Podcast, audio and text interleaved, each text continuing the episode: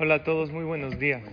Hablemos del concepto del amor propio, porque sin duda la mitzvah de amar a los demás comienza amándose a uno mismo. La definición que más me gusta de amor propio es darme a mí mismo aquello que espero de los demás.